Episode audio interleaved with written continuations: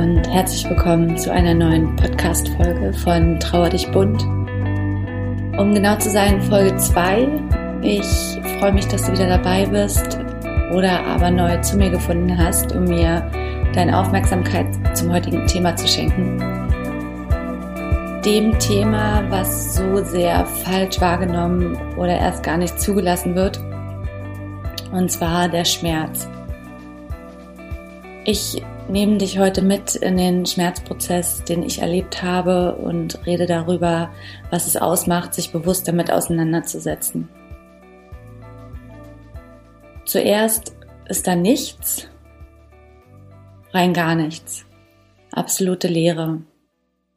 Man spürt nichts. Doch trotzdem weiß man schon, wenn die Betäubung nachlässt, wird es richtig fies aber dass der Schmerz einen ersticken lässt und lebensbedrohlich ist, damit habe vor allen Dingen ich nicht gerechnet. Wie soll man also weiterdenken, fühlen, handeln und wahrnehmen?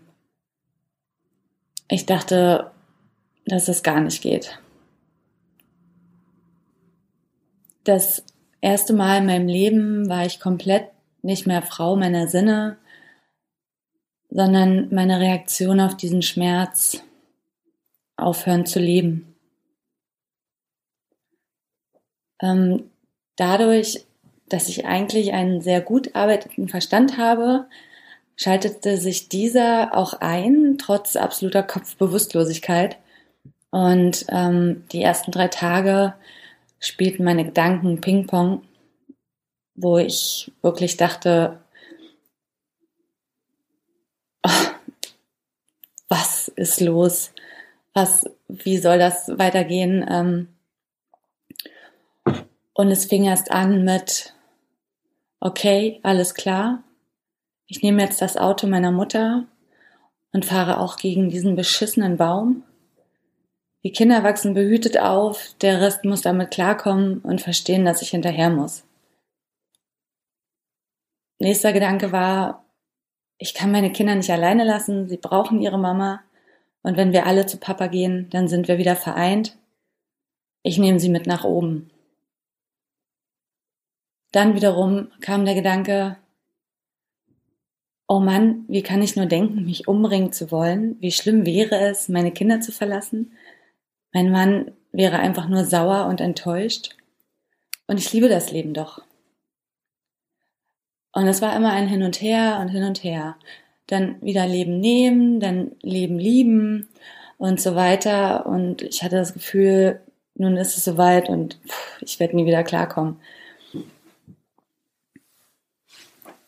Ich ähm, muss sagen, dass der Verlust meines Mannes schon schlimm genug ist, aber dass ich in meinem Leben mal an den Punkt komme, meinem Leben ein Ende setzen zu wollen und dabei so verzweifelt bin, meine Kinder mitzunehmen, hat viel in mir bewegt. Ich habe mich am Anfang die ganze Zeit gefragt, ob es jemals heilt oder doch nur hilft, ein Pflaster drauf zu kleben, um die Wunde zu schützen. Vielleicht tut es dann nicht ganz so weh.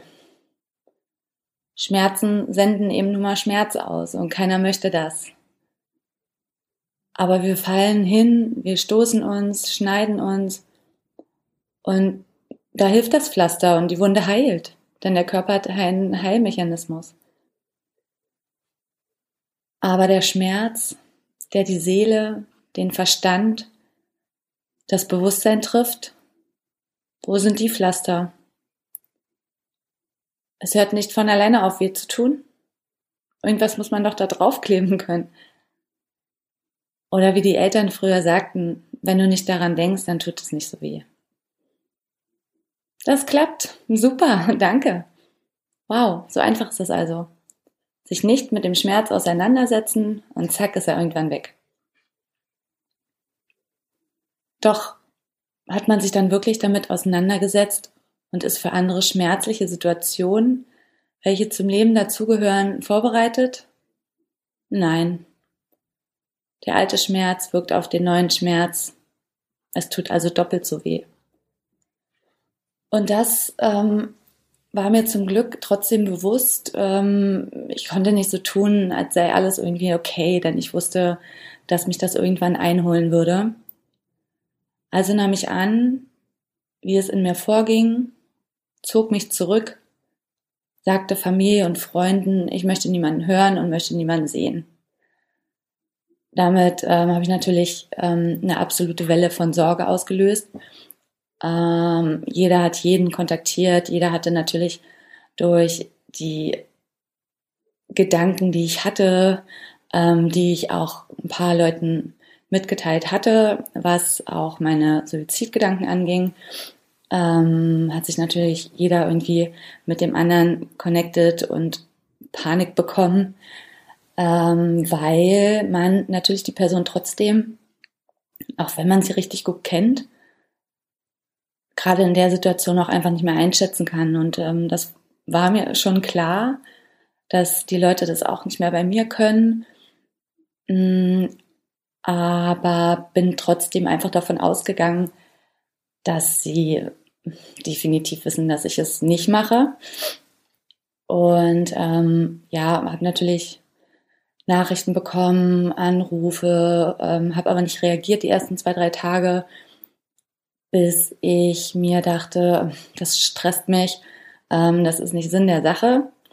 Ich ähm, sage den Leuten jetzt einfach kurz, dass es alles okay ist, dass ich jetzt Zeit für mich brauche und ähm, dass sie sich keine Sorgen machen sollen ähm, und ich mich auf jeden Fall melde, wenn es mir wieder gut geht.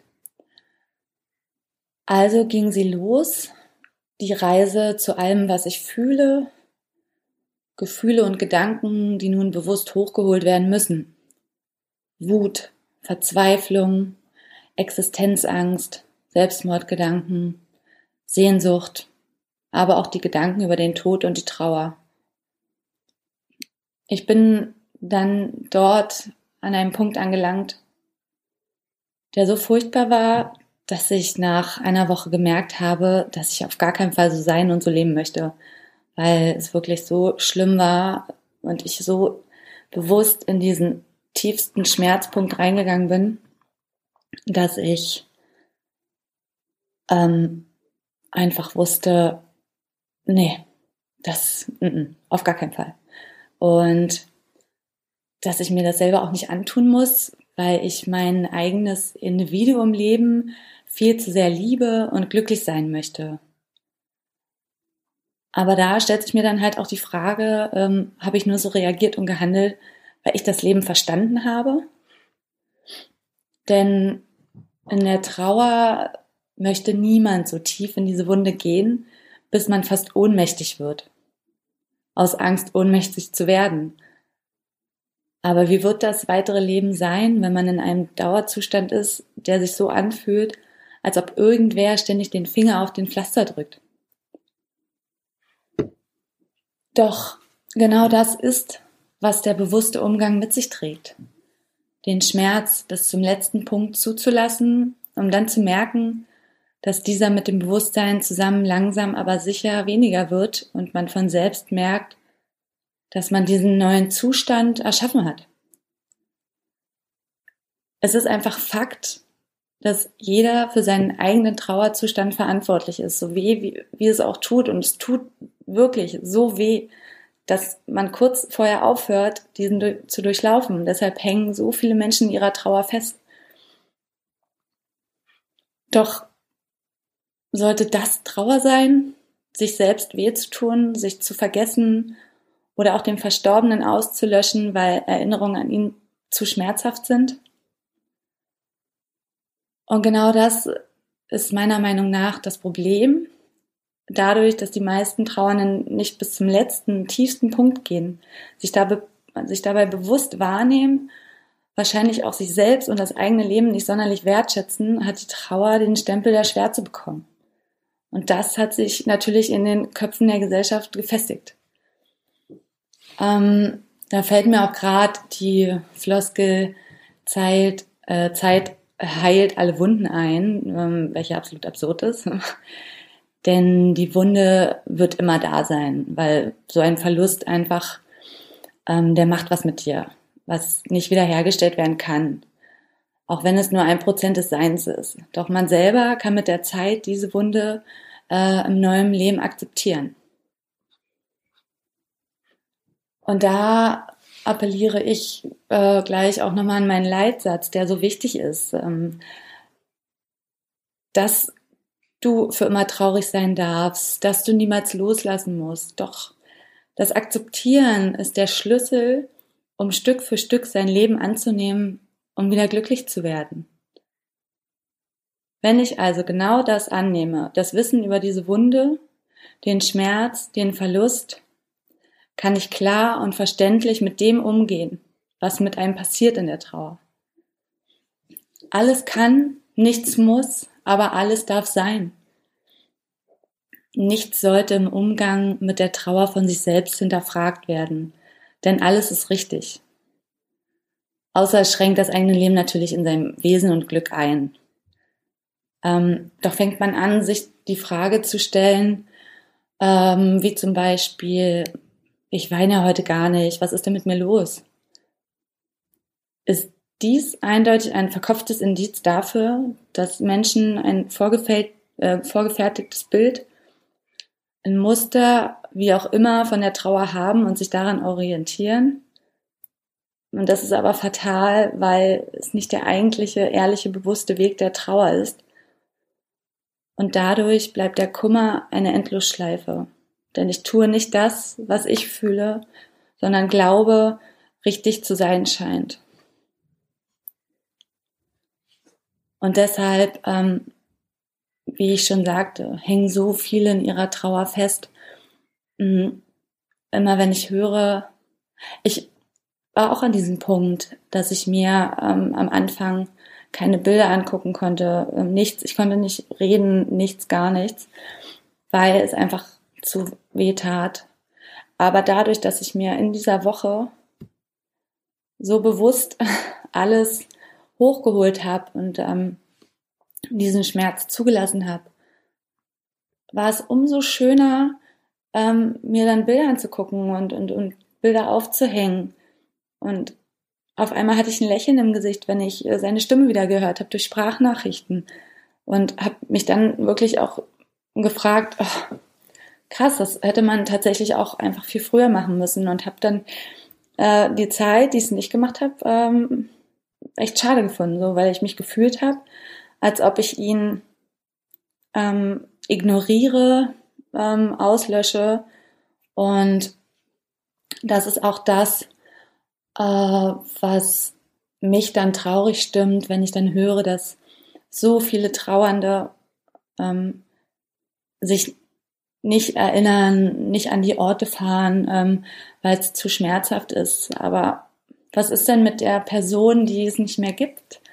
Warum kann man sie nicht ehren und, und ähm, warum löscht man sie aus? Man, also die Trauernden an sich können das natürlich nichts für ihr Verhalten, ne? weil ähm, das einfach so drin steckt. Aber da ist für mich zum Beispiel einfach auch ähm, mein Ziel, den Hinterbliebenen, die es schwer haben, wirklich ähm, über den Menschen zu sprechen, über die Erinnerungen, zu zeigen, hey, wenn du es einmal erst probiert hast, ist es wunderschön.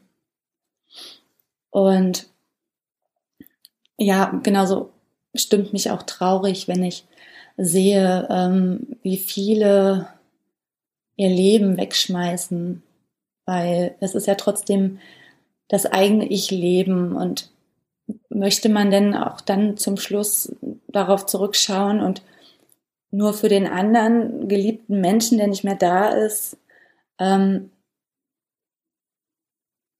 danach gelebt zu haben, um selber nicht nochmal glücklich gewesen zu sein. Ähm, und über genau dieses Thema Darf man das in der Trauer? Möchte ich ähm, mit dir in der nächsten Folge sprechen. Da geht es dann darum, zu erläutern, ähm, was sagt die Gesellschaft? Was möchte ich selber? Was habe ich auch in meiner Trauer jetzt in den drei Monaten erlebt?